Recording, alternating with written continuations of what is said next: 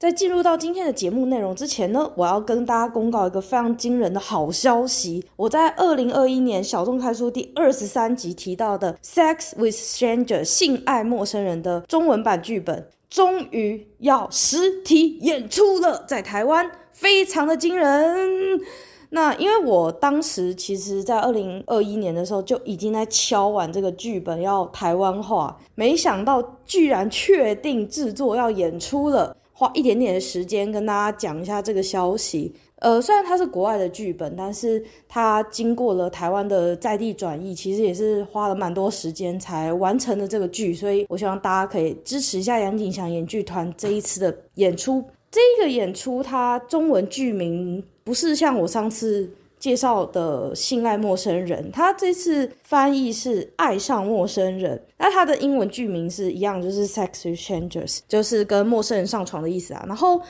因为本剧有香辣四射的可以色色的演出呢，所以建议年龄是十五岁以上哦。不要期待这个剧是那种什么企鹅、老鼠、小兔兔什么可爱动物区的那种剧吼。它高中以下就是尽量就不要入场观看。那如果不想被爆雷的话，就是请大家去看完剧场表演再回来看我们小众开说的第二十三集，因为我那一集的录音就已经把故事讲完了，因为我。就是介绍这个剧嘛，所以我那时候不知道这个剧真的会演出，所以我就很多的剧情都已经爆雷曝光了。所以呃，请大家就是，如果你对这个剧有兴趣，而且准备要去看的话，就是可以等看完之后再回推 回去听我的第二十三集录音后。那演出期间是九月二十九号到十月八号，就是下个月到下下个月。在台北的 Playground 空总的南村剧场，在台北捷运站的台北一零一世贸站，在那附近，所以要买要看，赶快订购订购订购，赶快去订票，然后就赶快就去看表演，这样好。那我们就进入到今天的节目内容，我们音乐之后马上回来。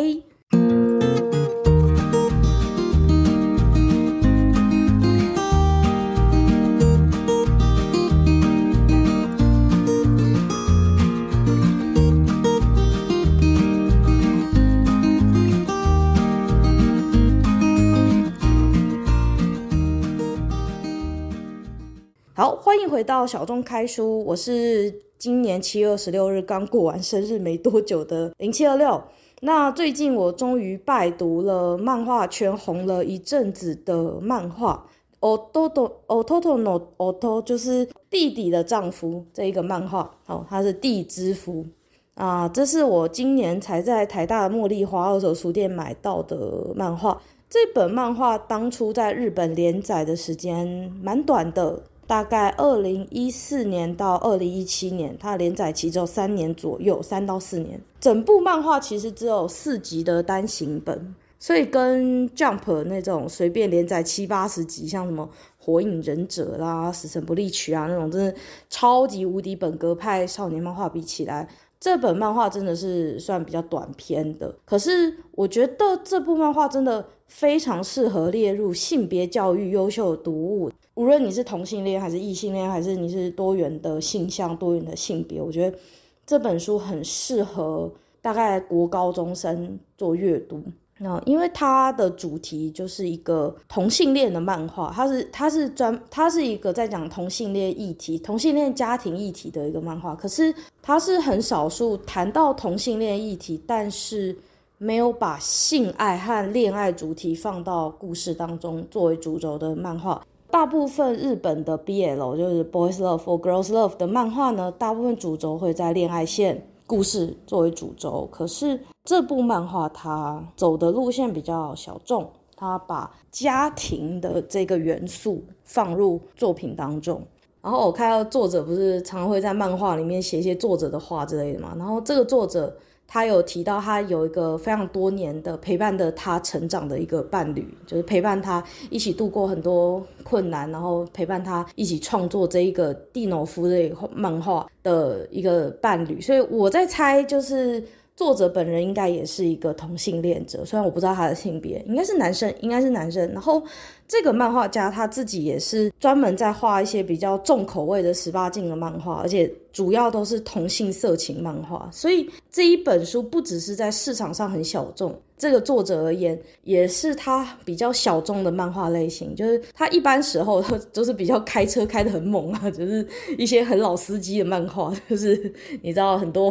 肉肉体碰撞的漫画。可是就是《ODODO NO DO》这一个漫画，就是非常日常向的一个全全年龄的作品，而且。同性恋的议题，透过一种很日常、很家庭向、很全年龄的方式去谈，真的很稀有啦。你你就想象，就是有一天一哭二闹三上优雅突然跑去演一个非常家庭向喜剧的那种感觉，就是你不是平常是老司机吗？就突然画这个漫画，这样画一个非常家庭向的漫画。嗯，那就是这个故事很特别，就是它的主角是一个单亲爸爸，叫做迷一。那迷一先生是单亲爸爸，然后独自照顾他的独生女。那他独生女叫夏菜，夏天的夏，蔬菜的菜，就是因为你弥一先生他靠着爸爸妈妈留下来的一个租房，就是好像有一个房子吧，还是什么，就是他可以当包租公，然后 他每天就是照顾他的独生女，然后过着有如家庭主妇的生活。他就是比较属于那种男主内的感觉，就是每天照顾小孩。然后他的弟弟就是这个故事的另一个主角，但是从来没有真正出现过的这个主角，他是梁二，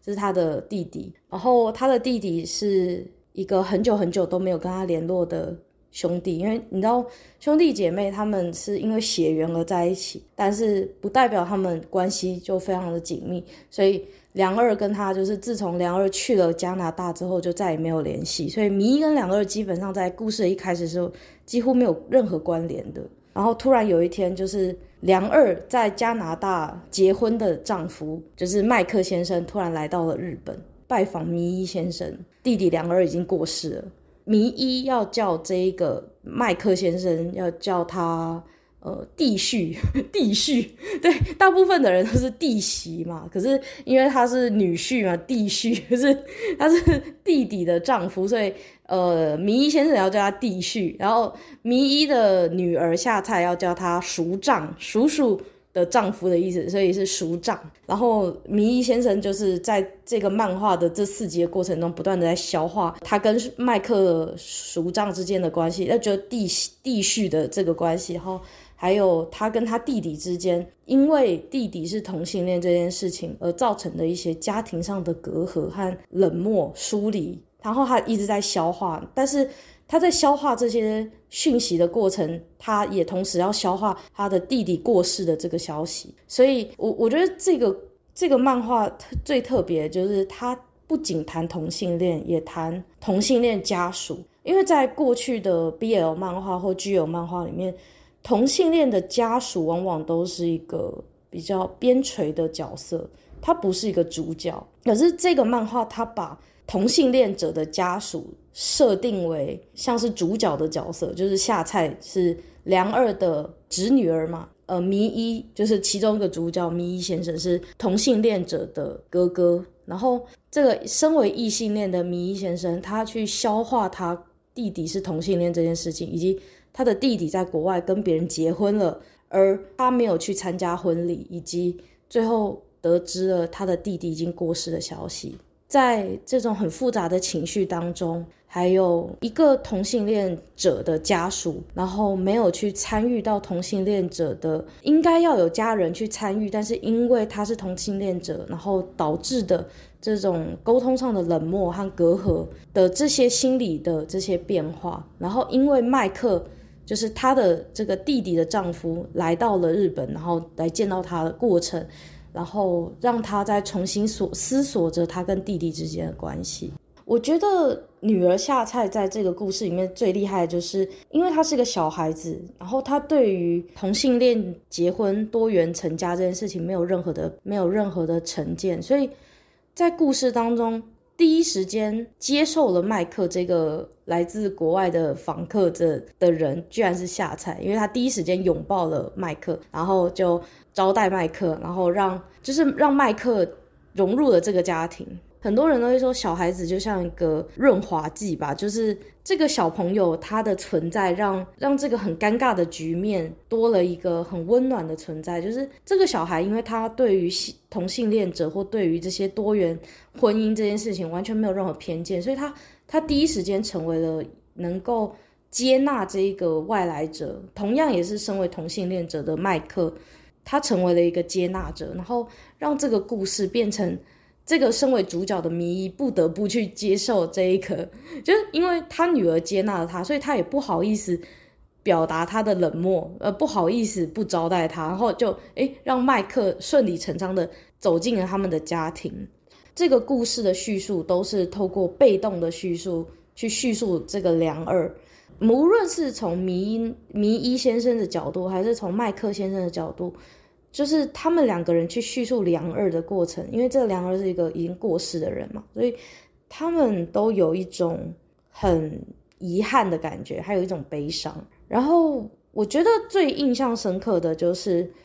迷一先生，因为他受到了日本非常传统的影响，虽然现在日本可能也越来越开放，就像台湾也越来越开放，可是。他们还是有一种传统的枷锁在，所以同性恋在家庭当中是不被接纳的。迷一先生在学生时期的时候，曾经有亲耳听到他的弟弟梁二是同性恋，就是梁二在他的面前直接跟迷一先生说：“我是同性恋者。”呃，良二的出柜。对迷一先生来说，却像是一个负担一样，因为迷一先生整个傻住，他整个就是被 shock 到，然后完全没有办法反应。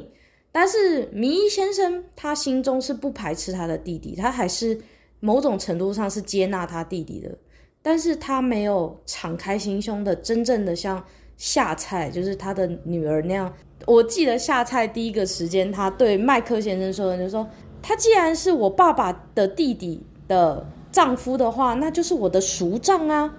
然后他说，那就是我们的贵宾，就是我们要去接待，我们要接纳我们的熟丈，这是麦克熟丈。他第一时间下菜是第一时间完全没有任何偏见的，就接纳了身为同性恋者的麦克。发生在迷一身上的时候，迷一亲耳听到他的弟弟是一个同性恋者，然后他出柜出柜，告诉他的哥哥我自己是同性恋者的时候。身为哥哥，迷一却只是傻住了。但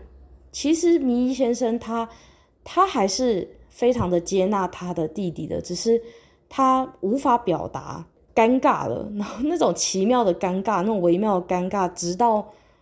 梁二出意外过世之前都没有做一个很好的处理，然后就形成了一个很巨大的遗憾。我不知道，我我觉得这是一个很大的遗憾。如果我自己的家人是同性恋者，而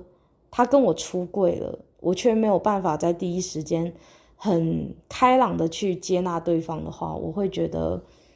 我还蛮，我会觉得在事后我得知他死讯的时候，我应该会非常的遗憾。然后迷一先生就是在那样的遗憾当中，有一点自我责备的感觉。我觉得迷一他就是一个。在作者的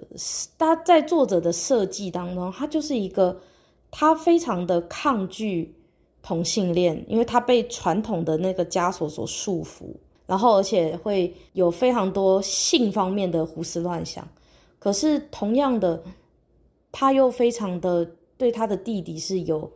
很很深厚的感情的。可是他在这个两相。复杂的这种两相冲突当中，他最后选择的是疏离他的弟弟，甚至没有去参加他弟弟的婚礼。所以这件事情就是构成了一种很巨大的遗憾。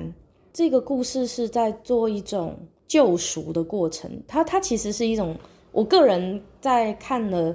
这个故事的时候，我觉得赎麦克叔丈的到来是迷一在。自我救赎的过程，因为他的女儿夏菜的第一时间的接纳，然后第一时间的接受了麦克叔丈的这个没有血缘关系，但却是一家人的这样的一个角色，所以我觉得迷一先生似乎在跟着他的女儿一起接纳了自己的家人是同性恋的这个事实，以及去慢慢的弭平他跟梁二之间的这个遗憾。像在漫画当中有一个桥段，就是夏菜的国小老师，就是因为夏菜夏菜他因为很开心嘛，他他在国外有一个叔丈来来日本找找他，然后找迷一，然后他就得知了他的。他的叔叔居然跟一个男生结婚，他觉得很新鲜，他就啊、我从来没有听过，但是呃，在日本是不可能，但是在加拿大是有可能的，所以他就一直跟他的同班同学讲说，哦，我有个叔丈是加拿大人，超酷的这样，然后结果就是下菜的同班同学就家长，他的妈妈什么的，就是反正他的同班同学的妈妈就觉得说下菜这样子会。带来不好的影响，然后下菜的叔叔的老公麦克叔这样的，也会带来不好的影响，因为然后日本还是有很多很传统、很很封建的一面，很很有一些他一些束缚、一些枷锁在，所以就是他们同班同学的家长有很多这种偏见。下菜的国小老师，就他们班的班导师呢，就打电话跟明一说：“哎，明一先生，你下菜的爸爸，你要来学校一趟。”他最后是。对他的国小老师说，下菜一点错都没有。他在故事当中呈现的一个社会状态，就是说，呃，虽然日本人他们通常不会在当事人面前说一些闲言闲语嘛，但是他们通常会在背后说一些，嗯、用对方为对方着想的角度，可是就是告诉他说，哎，你讲这些有同性婚姻的事情，可能会被霸凌啊，就是不见容于社会啊。可是他并没有去处理。这些有歧视性言论的家长，而是说下菜你有问题，是下菜你这样子有问题，这样子。然后，所以他的爸爸就是就是迷一就开始思考思考了，就是同性恋歧视的问题，还有他也开始反思自己过去对梁二造成的伤害。虽然他没有直接对梁二说不好听的话，或没有直接批评梁二是同性恋的事实，可是他的疏离，他在梁二出柜之后，就突然之间变得很冷漠的这件事情，或者是不自觉的保持距离，跟梁二之间那表保持距离这件事情，其实也对良二造成了伤害。所以他在故事当中，透过了很多的机会去反思自己与弟弟之间的关系，以及。自己跟同性恋议题之间的问的一个反思，我觉得这件这部漫画它并不只是在谈论多元成家的议题，它甚至也谈论到了身为同性恋者的家属如何自处的问题。他的内心，如果他是处于一个比较传统的家庭，他是处于一个有很多框架的，有很多。传统的这些枷锁的一个家庭长大的小孩，那他面对他的家人，他的至亲是一个同性恋者，他要如何自处？甚至他还面对了这个家属死亡了，他再也没有机会跟这个家属，就是再也没有机会跟梁二先生去讲述自己内心的这些纠结，然后去化解这些误会的这个过程，他他是如何让自己的心境去转变，去自去。改变自己跟多元议题的这个关系。这个漫画它除了多元的这个多元性向的这个议题之外，它甚至还谈到一个议题，我觉得很特别的事情是，因为迷一先生他等于是有点类似像没有去做正职工作，他其实基本上就是包租公，然后每天陪伴女儿成长，然后在家里面操持着家务的家庭主妇。家家庭主夫啦，就是他他在做的是传统家庭主妇的角色，但是他他是一个男性，他也是生长在一个传统的日本文化的这种枷锁当中的，所以不只是同性恋的议题，他要如何面对自己是家庭主夫的这个身份，他如何自处的问题，透过他的这个角色，也在反映着日本传统这种对于性别的枷锁，其实。不只是对同性恋而言，也是一种枷锁。对于像迷一这样子在家里照顾女儿的爸爸，他虽然是一个很尽责的爸爸，然后每天陪伴着女儿，可是他同样的也对于自己这样子的陪伴感到很窝囊，觉得诶，我是不是身为一个男性，我应该要出去工作，或我应该要更体面一点之类的。在这一个故事当中，麦克叔帐就是同样的，它又代表了一种呃西方的自由吗？或者是一种就是他对于性别的这种议题来讲，他是一个比较可以比较自由心态的一个角色。就是麦克叔帐说：“诶，我觉得其实照顾家庭也是一个很重要的工作，所以迷一先生，其实你现在在做的工作非常的重要。”所以我看到这一段就觉得很感动，就是有一部漫画终于是。鼓励男性走入家庭，其实男性用一个比较阴柔、比较温柔的方式去为家庭奉献，也是一个值得被鼓励的事情。就终于有一部漫画在谈这样的议题，然后而且是用一个很温柔的方式去谈。当然，极道主夫也有在谈，但是我觉得这个漫画它用一个更温柔的方式去谈。这个漫画同时处理了同性恋以外，也处理了一个当他是一个男主内的一个。日本男性的时候，他要如何自处的问题，像我觉得长期以来就是日本的漫画，尤其是少年漫画，我觉得尤其是少年漫画，尤其如果这个漫画家他是一个，尤其是异性恋男性漫画家，他有很严重的直男癌的倾向，就是像我觉得啦，就是我个人的见解，就是大家勿喷哦，就不要喷我，但是这是我个人的观察，就是像。以火影忍者来说，就是就是因为我们现在迷一先生是一个以，就是迷一先生是一个我很少在漫画当中看到一个男性照顾者的角色，就照顾他的小孩、照顾夏菜的角色。可是你看夏菜，他在一个这个漫画里面，他是一个被照顾者，然后可是反观你，你去看那个火影忍者好了，本格派少年漫画，你看。能够当上火影的男性角色们，像你去看火影那个木叶忍者村历届的火影，大部分的男性的火影都有小孩有老婆，然后身为照顾者的通常都是女性去照顾小孩，但是忍者村的领导者里面有一个叫纲手，火影忍者里面我我印象最深女性领导者木叶忍者村里面的。火影女性的就是纲手，纲手有没有小孩？没有。他为了工作，为了就是医术，他就是一直不断的研究医术嘛，然后非常的工作狂嘛，然后而且他为了维持他的美貌和年轻，就是有一部分的，就是好像我记得他就是打斗还是怎么样，他牺牲了他的健康，他其实并不是一个非常健康的角色，然后他也没有小孩，也没有生育。然后为了就是医术人呃医疗人数，就是一直奉献他自己这样子。然后他没有设计一个男性照顾者的角色去辅佐纲手，在背后当他的贤内助。就是 我我不知道我这样子讲有没有很乱，但是我就没有看到男性身为照顾者的角色。然后而且重点是。像医疗忍术这一个比较偏照顾型的忍术，漫画里面它有很多种忍术，攻击性的人术就是比较阳刚一点那种攻击性的人术，什么好火球之术啊，或者是攻击性很强的那种忍术，什么好火球之术嘛，然后漩涡鸣人的那个螺旋丸之类的，或者是千鸟那种很有攻击性的，通常都是男性的忍者去发展出来的。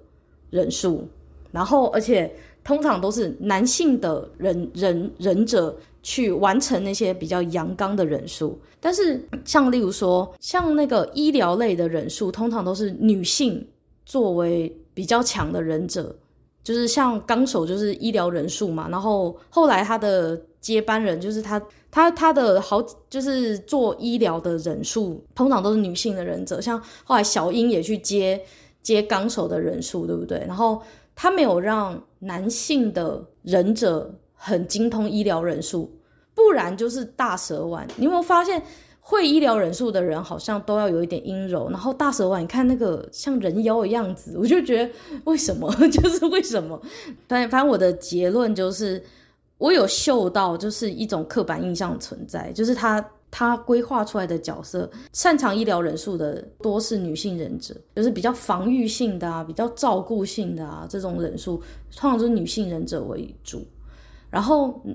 然后像像同样是白眼的家族，然后那个白眼的家族就是日向宁次是就是承担一切攻击的人啊，然后保被保护者是日向雏田，就是我就觉得为什么不是女性比较强，为什么一定要是男性比较强，然后女性是被保护被照顾的呢？然后第二个为什么木叶忍者村里面的女性的比较强势的女强人就是纲手，她的桃花就会被斩呢？就算她的。前男友，而不是就是他的某一任，他的他的爱人死了，他还是可以再有另外一个爱人呢、啊，他还是可以有啊。为什么他的桃花就会被斩呢？为什么没有一呃没有他男性的贤内助可以在他背后就是照顾他呢？就我有一点不太懂，我有点不太懂，就是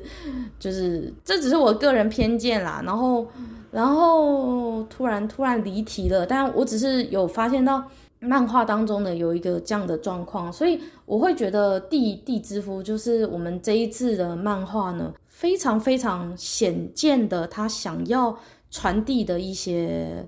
呃思想，他想要颠覆日本男主外的那种，或者是男性是保护者，然后女性是照顾者的这种传统的框架，我觉得在很多的细节都可以看得出来哦。然后在少年漫画领域，我觉得。比较厉害的漫画家就是荒川红牛妈的作品，就比较比较能够颠覆性别刻板印象。像牛妈的世界观里面，就很多很有战斗性，而且非常强势的女性，像。《钢之炼金术师》他就有很多女性角色，其实蛮强势的。然后在荒川弘的世界观里面，男性有点脆弱也没有关系，男性哭也没有关系，男性有软弱的时候也没有关系。就是他的热血当中会有一些温柔的面貌，像《钢之炼金术师》啊，还有《银之匙》这些，他的很多漫画里面的男性是可以展现出自己脆弱的一面的。然后女性可以展现出很强势的、很很坚强的一面，然后，然后甚至是很有战斗力的一面。我觉得这这是男性和女性的漫画家，或者是说异性恋男性的漫画家，思维比较强的漫画家，他比较做不到的地方。然后我觉得，我觉得女性的漫画家好像在画少年漫画的时候，比较能够跳脱一些传统的思维。然后包含这一次我们讨论的这个。蒂诺夫也是他有刻意的想要让这个传统的框架被打破。哦，当然，少年漫画跟日常向的这种温馨漫画，当然它的类类别差距很大。但是，嗯、我只是觉得在直男癌的。这这个现象呢，少年漫画比较比较明显，所以我就把它拿出来举例，就是让大家一起来讨论啦。然后，如果你觉得我讲的不对，也可以也可以 打枪我没关系。只是我自己看到漫画里面确实有这样的现象。那我，我觉得地之夫在男性传统坚强啊，男性要有男子汉的感觉的这样子的概念，他有试图要去打破。就像故事当中，迷一先生可以是一个家庭主妇，但他依然依然非常的重要。然后男性可以用很阴柔、很温柔的方式去照顾女性，他可以成为一个照顾者。然后另外我觉得很有趣的事情是，呃，这个在网络上有很多人谈地之夫的时候有谈到，然后我自己也有发现，就是地之夫的漫画中有很多的食物。然后也有很多一起吃饭的画面，就是用饮食去制造一种日常感。当然，这个漫画是一个很日常向的漫画，但是日常向的漫画不一定会出现很大量的饮食。可是这个漫画运用了一起吃饭的这样子的画面，去营造一种很温馨的感觉。他透过这个漫画饮食的过程当中，去描述了漫画当中的人物的性格、国籍，还有对彼此的一种重视和体贴。像我觉得食物这个东西啊，它在亚洲国家，尤其因为像东亚，尤其是像韩国、日本啊、中国啊、港澳台，就像我们这样子这种比较偏东亚文化，我们是比较内敛、比较内缩的，我们比较害羞，比较。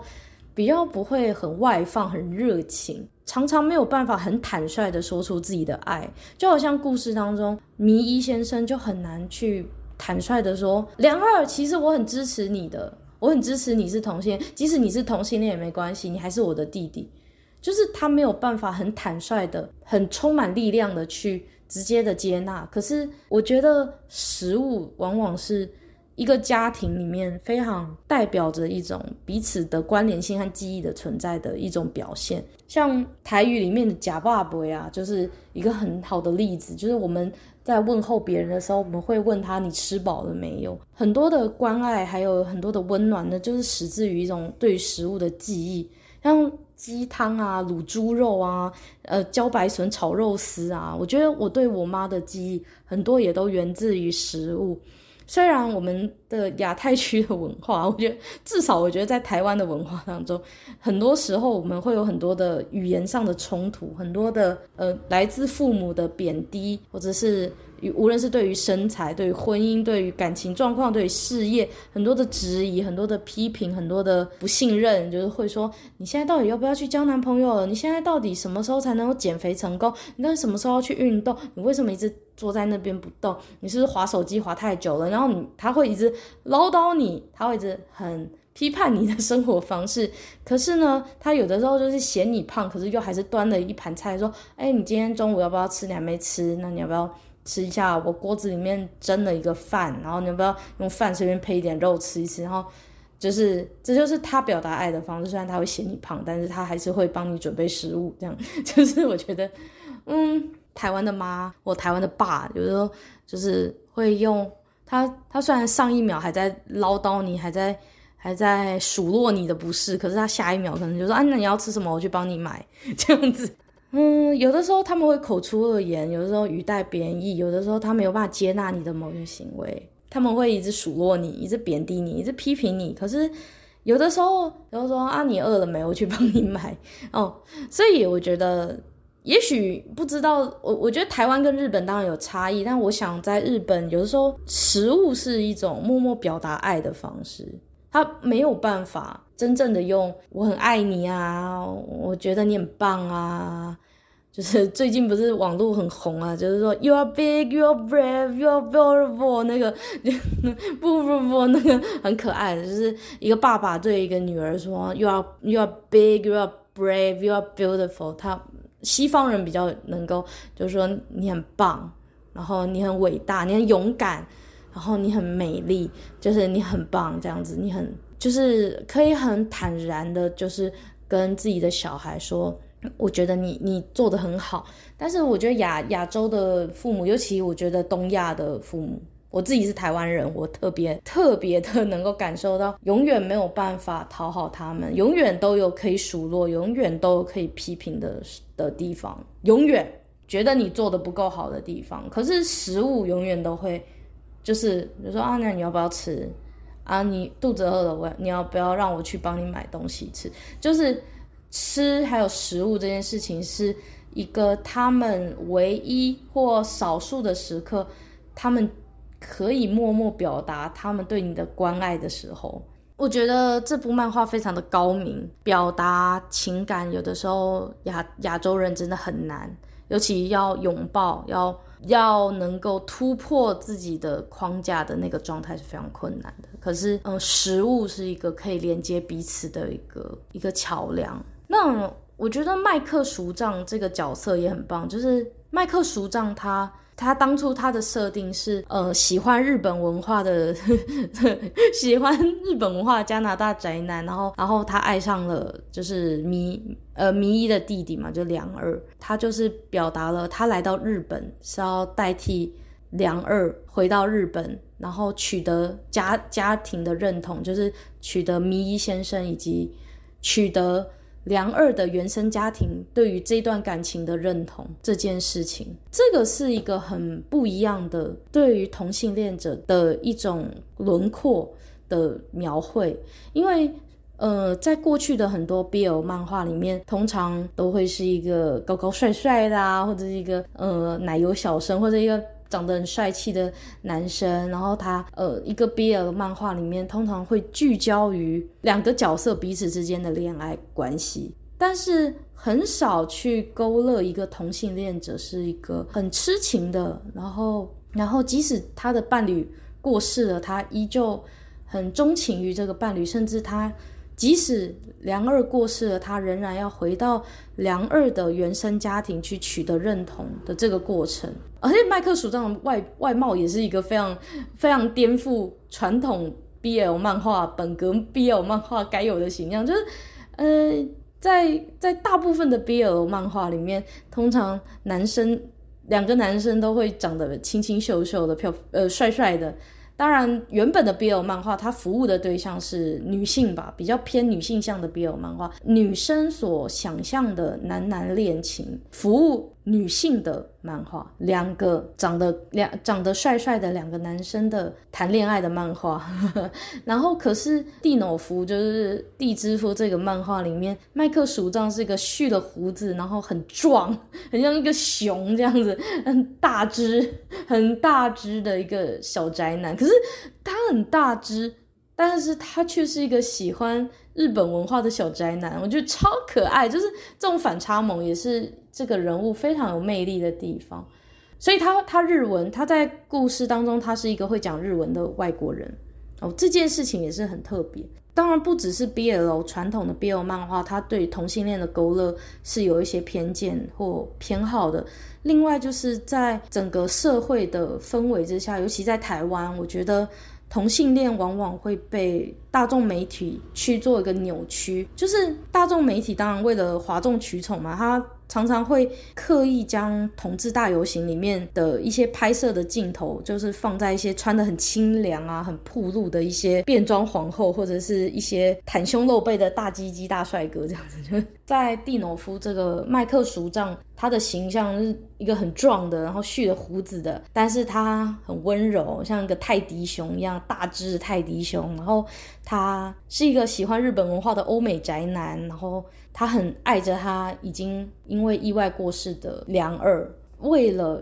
要建立跟他已故的丈夫的原生家庭建立一个连结，建立一个互相的信赖，他选择在日本短暂的居住一阵子，然后跟他的原生家庭建立了很深厚的情感。这个这样子的同性恋的形象的勾勒是很少出现的。第一个，他并不是个美型男，然后第二个，在传统的同性恋的漫画里面，通常都流于一种很情欲的形象，然后在大众媒体视角下面的同性恋也往往是很情欲的、很性爱的、性解放的一个形象。可是，在地之夫的漫画里面，他塑造了一个新的一种很温暖的漫画的人物的形象，然后这个漫画人物可以代表着一种很新的同性恋的轮廓。男同性恋者也有这样的男同同性恋者存在，很居家的、很很纯情的一个同性恋者，而这样的人可能搞不好还是很常态的同性恋说不定。只是，呃，大众的视角里面，哦，通常就是不是要帅，就是要身材很好，然后穿得很清凉。我觉得地之夫的漫画，它提供了男同性恋者一个新的想象，非常非常乐见的。因为，我其实。有的时候蛮不喜欢传统的一些，就是有一些传统的大众媒体，他们拍摄一些同志大游行的时候，然后当然有一些变装皇后穿得很辣什么的，但是但是我觉得褪下那些变装皇后的那些外衣，或者是褪下那些大 GG 只穿内裤然后露很多肌肉的这些很性感的形象的背后，其实他们应该也会有一些很居家。很纯情的一面，并不是每一个每天无无时无刻二十四小时都在约炮，不是每一个人无时无刻都是那个样子。我我我觉得，当他遇到了一个真的很深爱的，并且走入婚姻的一个角色的时候，走入婚姻的一个状态的时候，同性恋者也会有一个很不一样的形象存在。但是过去很少人去谈论这样子的可能性。但现在这个漫画，它把它表达出来了，就是也有这么深情的走入婚姻的、很居家的、很可爱的，像一只大泰迪熊的很可爱的这样的同性恋者，提供了普罗大众一个新的印象，一个很深情的为了已故的丈夫踏上来到日本的旅程的这个男同性恋者的形象。然后，而且这个男同性恋他来到日本之后。他发现，呃，其实日本也有其他的同性恋者深受自己是同性恋的这样的一个烦恼，然后他透过自己的经验去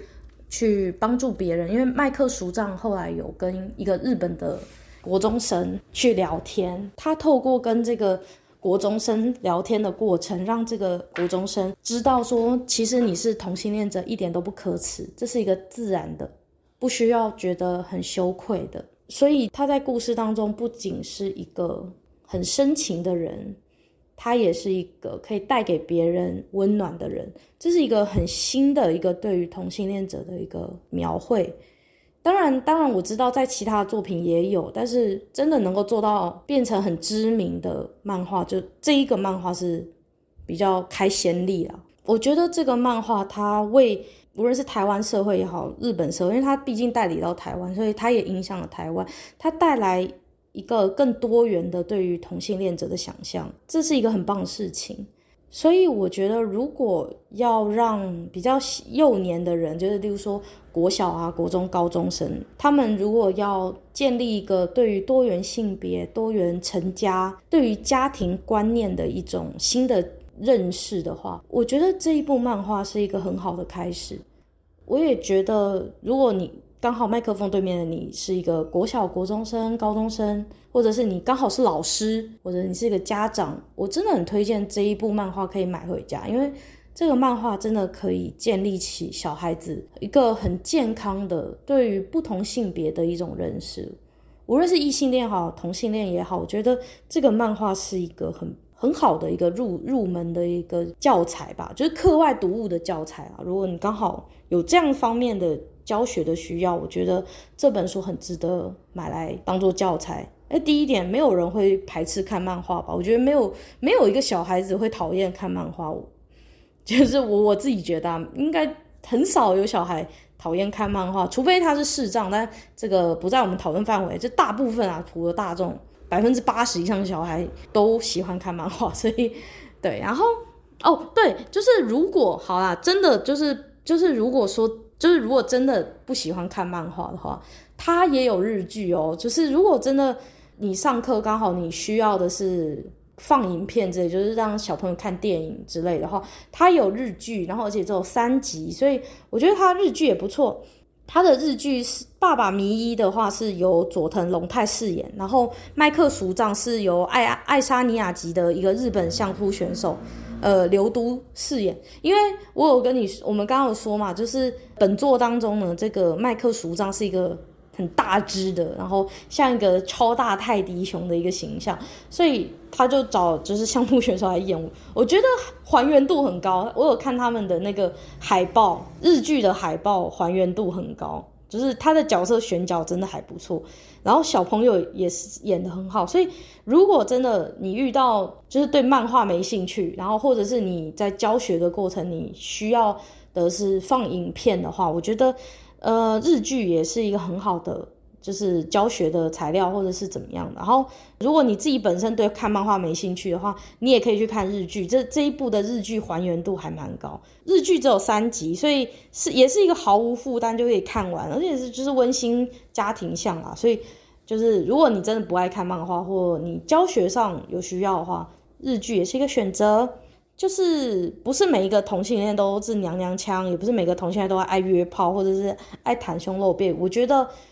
看完这一部，你会对同性恋有很不一样的想象，而且我觉得这一部是连异性恋都会飙泪的同性恋的，就是漫画，就是他在谈同性恋的议题，谈性别的议题，谈家庭的议题。可是你即使是异性恋，你看了都会很感动。你有，就是他是一个，你无论你是哪一种形象，你是哪一种性别的人，你看了都会有共鸣，你就是可以放心的让。你的小孩陪着你一起看，它是一个普遍级的日剧，普遍级的漫画，就即使它放在家里面，放在某一个角落，然后你不喜欢被你爸妈看到，被你的小孩看到都没关系，它就是一个普遍级的漫画。其实故事的最后，他有提到啊，就是说迷迷一先生他说，未来其实麦克淑藏也有可能会找到新的伴侣，因为他们其实没有血缘关系，所以麦克淑藏有可能找到新的伴侣。然后逐渐淡忘了他的弟弟，也有可能逐渐淡忘，就是迷一啊，也可能忘掉夏菜。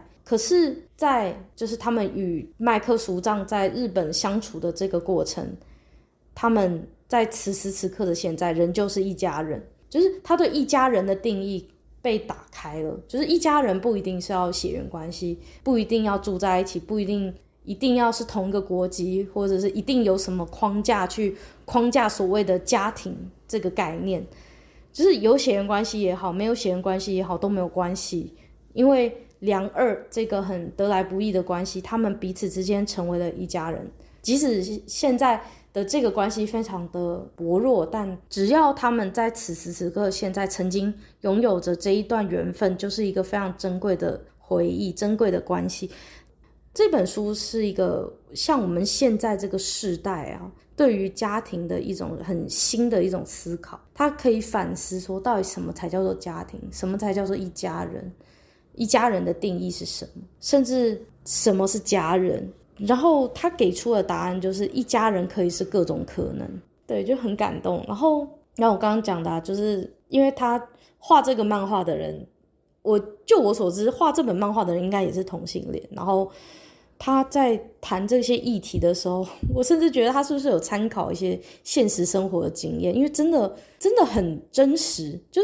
这本漫画的经验，就算发生在现实生活，你也会相信，就是。我相信日本的某某一个家庭是可能就曾经是这样的状态，就是真的很写实，他会感同身受，就是推荐大家就务必要去看这一本漫画。就如果你没有办法，你不喜欢看漫画，你也可以就是看日剧，我觉得真的很好看哦。然后这本漫画的作者叫做龟田元五郎，呃，如果有兴趣的话，也可以去看他其他作品，不过他其他作品就比较偏。就是性爱方面的，有点十八禁啊。然后他这一本也是他很少数做非性爱向的漫画，所以就是他真的是一个非常特殊的一本漫画。就是不管是从各个角度来说，都是嗯、很小众的一个小众市场的漫画。可是我真的很强烈的推荐大家一定要看这本漫画，就是。我觉得我这是瞎听，就是就是真的很就是很希望大家能够看这本漫画，然后得到一些启发。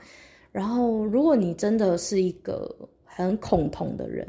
可能也要去思考一下为什么你恐同。因为这个漫画它的在第一集的时候，第一集还是第二集的时候，其实他有谈到说，迷一先生他对于同性恋者为什么会有那种很尴尬的感觉。他有试图透过迷一先生这个异性恋的爸爸的角色去思考他对于良二的那种尴尬感，所以其实就算你是一个恐同的人，你对于同性恋有一种很尴尬、很不适应的感觉，你看这本漫画，也许也有机会能够找到一些答案、一些启发。为什么会害怕？为什么会觉得尴尬？为什么会觉得不适应？可以透过阅读漫画，呃，阅读作者所。作者所建立的一种角色的人生，